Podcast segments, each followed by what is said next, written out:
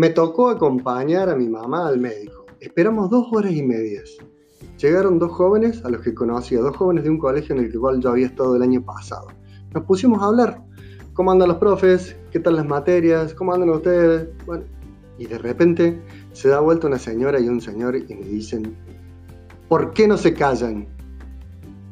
Esto es un lugar público, no se puede hablar. En ese momento decidí que era el momento de hacer la segunda parte de este podcast. La juventud está perdida. Eso seguramente es una frase que posiblemente estas señoras y este señores han dicho. ¿Por qué? ¿Por qué alguien adulto se enoja y dice esta frase, la juventud está perdida?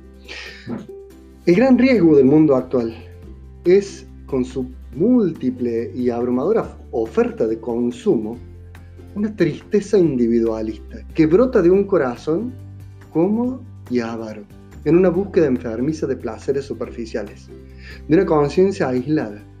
Cuando la vida interior se clausura en los propios intereses y no se puede ni siquiera escuchar la conversación de unos jóvenes con un sacerdote que ella no sabía, esta gente, que éramos sacerdotes.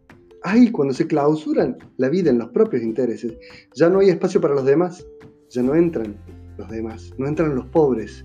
Ya no se escucha la voz de Dios, ya no se goza de la dulce alegría de su amor, ya no se palpita el, con, el entusiasmo por hacer el bien. Muchos caen en él y se quedan en seres resentidos y quejosos sin vida. Esta no es la opción de una vida digna y plena, y ese no es el deseo de Dios para nosotros. Dios desea que nuestra vida sea renovada en alegría. Por eso me parece importantísimo descubrir que la alegría es fundamental en la juventud. La alegría es constitutiva de la juventud y es algo que no tenemos que hacer que la juventud lo pierda.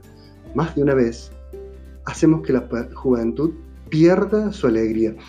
Y a la alegría que la juventud a veces no encuentra, la termina buscando en lugares donde el mundo adulto termina diciendo, ahí están, perdidos en todas estas cosas que voy a nombrar ahora. Mira, busqué una lista de un sociólogo eh, francés que se llama eh, David Le Breton. Muy interesante. En un libro hace un listado de todos los lugares donde los jóvenes a veces terminan perdidos por sus conductas de riesgo. Pero está interesantísimo el final. No es una mirada pesimista, es una mirada esperanzada. Mira todos estos lugares que va planteando este, este autor. Dice que las conductas de riesgo tienen su origen en el abandono y la indiferencia familiar, pero también, a la inversa, en la sobreprotección. Este periodo de la vida, que es la juventud, el cuerpo es el campo de batalla de la identidad. Muchas veces, allí los jóvenes desarrollan eh, ritos para saber quiénes son. ¿A quién no nos ha pasado que queremos en la época de la juventud identificarnos con alguien? Interesante porque muchas veces frente a esa ausencia de la paternidad o de la maternidad, que a lo mejor pueden estar presentes el padre y la madre, pero están ausentes en la vida. Frente a esa ausencia, frente a ese vacío, se intenta llenar con otros vacíos. ¿Sabes qué otros vacíos habla este, este autor? Por ejemplo, la anorexia o la bulimia dice que son modos de saciar un vacío, pero que nunca llega a llenarse, y que tratan de eh, colmar definitivamente eso, pero sin sentido. Y los problemas de alimentación muchas veces tienen un origen familiar. Otra cosa que plantea este autor, por ejemplo, la recurrencia a la alcoholización, al pegárselo en la pera, al querer eh, pasar los límites de lo que el propio cuerpo puede ingerir para poder eh, sentirse libre, eh, poder sentir que estamos totalmente libres para decir y hacer y salir de levante. La recurrencia al alcohol a veces es una inseguridad total. Marcan una clara inseguridad. El pasarlo bombo, el darse vuelta, es en el fondo un no querer ser lo que somos. A veces también dice que la recurrencia al cannabis, al porro, bueno, o también a otro tipo de drogas, hacen que se intenten resolver problemas de comunicación. Dice que es como una especie de ansiolítico social. También plantea una droga muy conocida como el éxtasis. ¿Sabes lo que significa éxtasis? Estar fuera de sí, salir del sí mismo. Esa droga intenta hacer que el individuo no esté en sí, esté fuera de sí. Fíjate cómo se conecta todo con este vacío interior que muchas veces sienten los jóvenes y cuya origen, plantea este autor, es la orfandad. Están solos, no es que están perdidos. Muchas veces les hemos soltado la mano y la ausencia real o simbólica del padre o de la madre generan toxicomanías, anorexias, actos suicidas o procesos de desintegración de la persona. El joven que es privado de esa representación recurre a una sustancia aparentemente milagrosa que viene a llenar provisoriamente un vacío.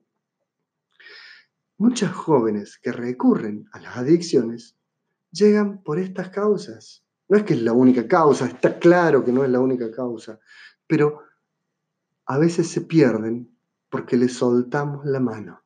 Mirá, en estos días estuve viendo en Netflix la serie de Tevez. Muy buena, muy buena. Alerta spoiler si alguno la está viendo. Voy a hablar de algo del capítulo 6 de la serie Tevez.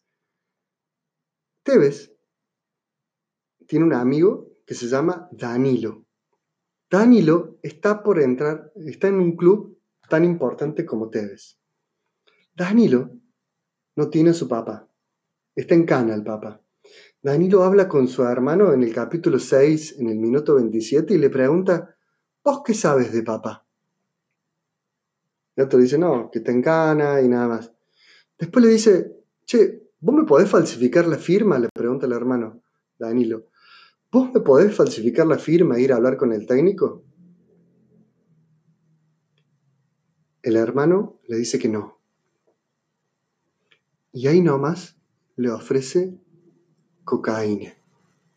Y después que lo ve fumar el hermano mayor a Danilo cocaína, le dice, si te viera el viejo, me acuerdo cuando me convidó por primera vez.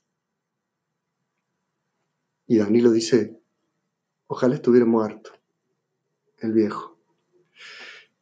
Danilo y su hermano tienen un padre vivo.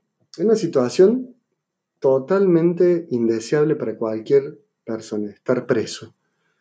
Tevez, en ese mismo capítulo, recibe por primera vez su partida de nacimiento y ve por primera vez la foto de su papá a través de un alambrado. Una mano de su mamá que lo abandonó le pasa la foto a través del alambre. Tanto Danilo como Tevez tienen padres. Algunos de ellos están vivos. En el caso del papá eh, de Tevez, no, pero papá, Tevez tiene un papá y una mamá adoptiva que lo han criado y le han enseñado cuál era el camino que debía tomar. Danilo no lo tuvo. Al final de la serie, Danilo termina re mal.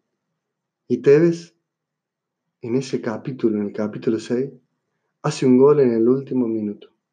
A Danilo se le parte el alma y se escapa sin hablar con el DT y deja el fútbol. Pierde el camino. Tevez tiene dos madres, un padre vivo, un padre muerto. Danilo tiene un hermano narco y un padre al que, que está en cana. Tevez llega a ser Tevez gracias a sus padres, gracias a que estuvieron presentes. Está muy buena la serie, la recomiendo, porque, bueno, después tiene final abierto, no, lo vamos a, a, spoilear más, pero fíjate qué diferencia entre tener padres presentes y tener padres ausentes. Si vos, señora, si vos, señor, si vos, adulto, no querés que la juventud se pierda, no le soltes la mano. No le soltemos la mano. Los jóvenes necesitan alguien de quien agarrarse, especialmente cuando están metidos en el barro. Necesitan alguien de quien agarrarse. Uno de esos alguien puede ser Jesús, claramente. El eternamente joven que siempre le da la mano a los jóvenes. Pero también ese alguien puede ser vos. Un amigo. Alguien que te tiende la mano cuando todo tira para abajo.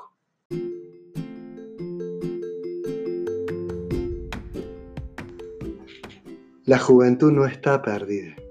No te enojes con los jóvenes. La juventud es muy linda. Tenemos que animarnos a cuidar la juventud. Ayudemos a la juventud, ayúdense mutuamente los jóvenes.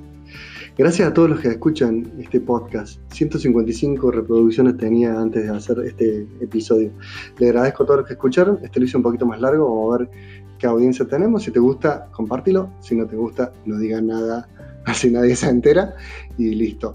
Eh, si quieres comunicarte y mandar mensaje, arroba P. Hernán Ceballos. Me da gracia porque algunos jóvenes dicen PH o, o no, es P. Hernán Ceballos, P de padre. P. Hernán Ceballos, esa es la cuenta de Instagram. Y bueno, nos estamos contactando. Esto fue un episodio más de Cura sin filtro. Tengo varias ideas para más adelante. Tiro algunas, a ver si a algunas les gusta y me dicen, che, lárgate por esa, nos largamos por esa. Una frase. Fui a colegio católico y perdí la fe. Uh.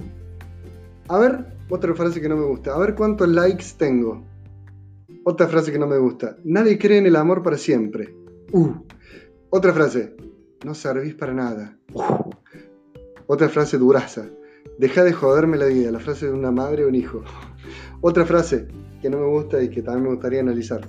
No te metas en la política. Uh. Bueno, muchísimas más. Eh, ah, hay una que también me encanta. Una, como usted diga, padre. Esa frase la quiero analizar en algún momento. O otra frase que también que es muy parecida. Usted, padre, que está más cerca de Dios. Bueno, hay muchos. Eh, muy interesantes. Eh, bueno, si les gusta, tiren alguna y vamos viendo con cuál largamos el próximo podcast. Chao.